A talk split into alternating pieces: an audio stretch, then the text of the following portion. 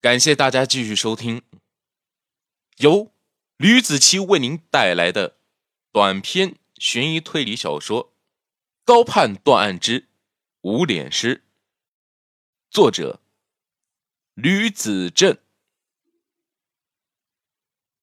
第二十节兄弟关系。嘿，怎么还没来啊？张强显然是着急了。郭有为也没有辙，已经和他打了快一下午的斗地主了。见手中的扑克牌，他已经快吐了。回头看了一下门口，寻思着高盼怎么还不到。就在这时，高盼听到了张强的话，两步并作一步的嗖一下子冲进了办公室中，手中的照片正好亮在了张强的面前。你认不认得照片上的这个男的？你不要晃，我看不见。等高盼手稳住以后，张强才看清楚了他手上照片里面的人脸。顿时，他嘴巴大张，好像是看到了什么十分不得了的东西，嘴巴颤抖着，牙花直冒火星子。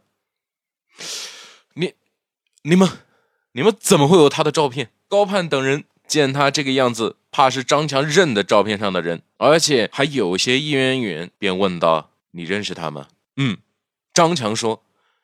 你们怎么会有他的照片呢？这个男人死了，昨天下午四点左右，尸体被人发现在德胜烂尾楼里，头部中的枪。高盼说：“啊，他死了，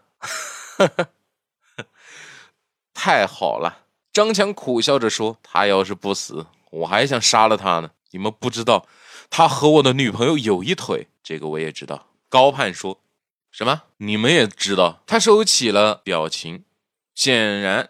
是知道自己这番模样会引起什么误会，但是我是不会杀他的。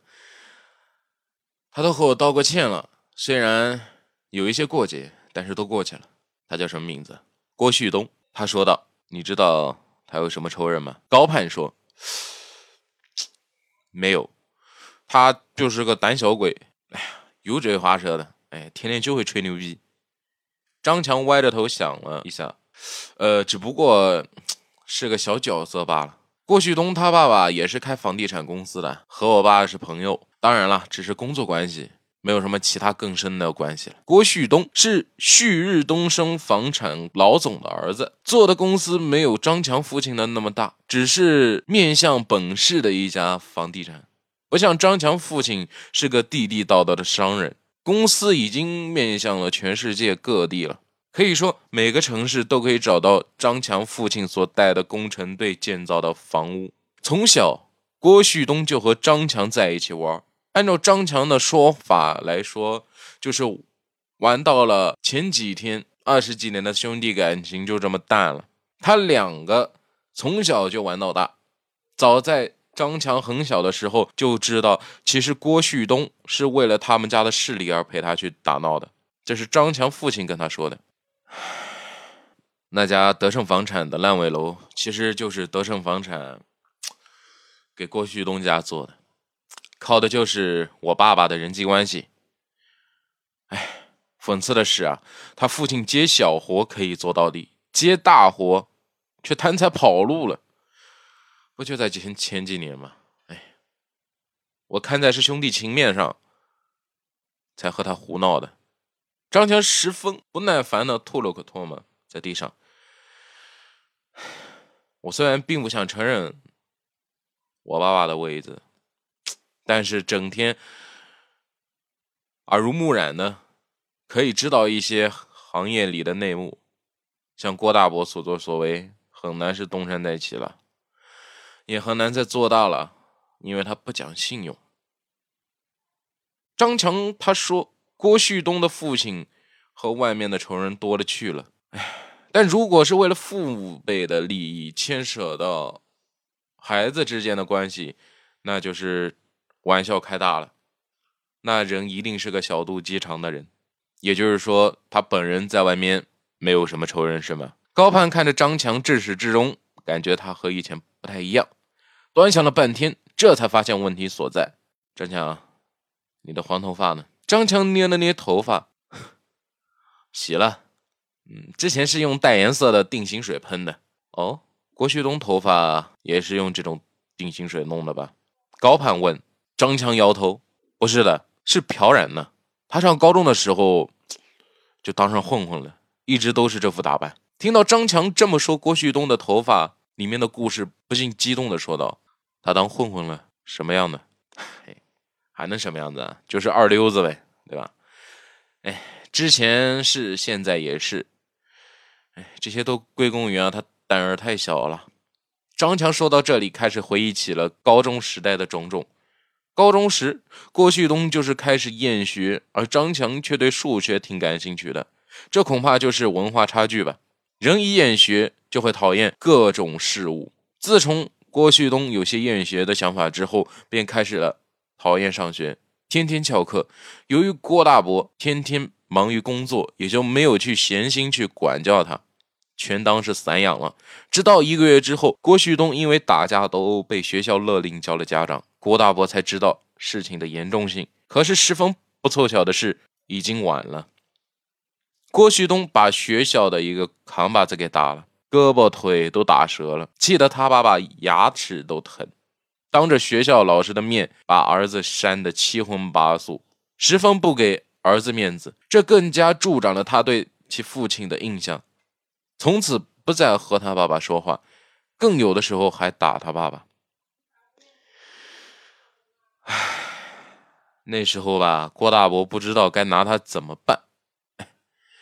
知道我是他的好朋友啊，就拜托我好好看着他，让他 不能让他在外面出事。张强说到这里，语气变得缓和了起来。我又不是他爸爸，他怎么可能听我呢？对不对？后来他越来越厉害了，在连云港闯出了一片天地，也混出来了一些名堂。郭大伯。他手中有几处烂尾楼，就是他儿子搞出来的。说到仇人，那可真的是有的说了，大仇小仇不计其数。可是这些都不是致命的呀。他杀人了，你知道吗？高盼说，本来不想告诉他的，可是高盼还是没有管住自己的嘴。他杀了谁了？张强心扑通扑通的跳，十分紧张的看着高盼，因为他从来都没有听说过。你认识的吧？林耀说，王琦。张强脸一下子就绷住了，我他妈早就猜到是他了，我操！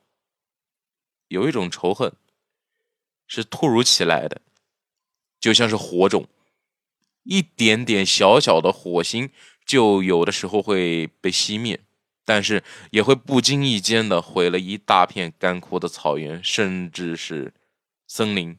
谁也不知道将来会发生什么，谁也不知道这个火。什么时候会烧起来？哎，他果然是这么做了。其实我早就看出来了，他会演出这一手了。嗯嗯，就在联系不到王琦的那天，该死！为什么我他妈就不早点想到？妈的！张强用自责的语气自言自语的说道。发生什么事了吗？高盼说：“我和他是情敌。”张强低头不语。令在场三个人想不到的是，没有想到在这个诡异的枪杀案当中，居然这般环环相扣，其中的渊源居然这么深，居然找到了杀害王琦的凶手。可是并不知道郭旭东杀害王琦的动机是什么，就是因为情敌吗？情敌不是应该杀了张强吗？为什么要杀了王琦呢？在他说出郭旭东是他情敌之后，高盼再问什么问题，张强也不愿意再去回答了。于是高盼让他回去，等想告诉他们的时候，再来联系他们。看来只能查一下郭旭东为什么要被人杀害了，还有就是他所谓的圈子中到底到底是什么底细。高盼说到这里，看向了林耀。林耀顿时汗毛竖立，一股不祥的预感扑上了心头。他有些恶心的感觉，想吐。你想干嘛？他直愣愣地看着高盼。对于他的师傅给他安排工作，除了跑腿之外，其余的都可以心满意足的接受，唯独跑腿不行。去调查一下郭旭东的势力怎么样？你不是认识不少这方面挺厉害的朋友吗？高盼用一些请求的语气说道：“他已经摸透了林瑶的性子，之前拜过他全程张贴布告了，如今再命令他，语气一定要百分百的缓和，要不然他会不同意的。”如今高盼软话一说，林耀全部照单全收，没有任何犹豫，便答应了，好不痛快。可以，可以。高大哥的忙，我怎么能不答应呢？于是林耀十分爽快的去找自己的几位哥们了。之前说过，他是警校毕业的新人，别以为警校里面都是充满正义感的人，其实大部分都是学校里面的二流子。因为不想上学，便去参军，参军之后进入了警校，出来谋个职业，也有的算是进去卧底。出来以后也就混迹了黑白两道，也不是不行的。林耀就有这么几个朋友是在连云港做混混的，据说有几个还混出了比较大的名堂。这个人便是在他上铺的麻子，虽然有一段时间没有去联系了，但是上下铺的关系也做得呼之即来挥之即去的。麻子见自己下铺的大耳猴找他，便不禁激动万分。约个地方吧麻子说：“您要想了想，嗯，还是你来吧。我当个破警察的，穷个叮当响。”那好，今天下午四点半，九龙大酒店，好吧，咱们好好喝一壶。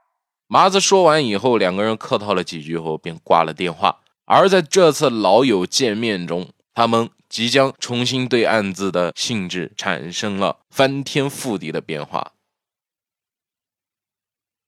好了，这就是我为您带来的第十二章节的内容，感谢大家的收听，我们下期再见。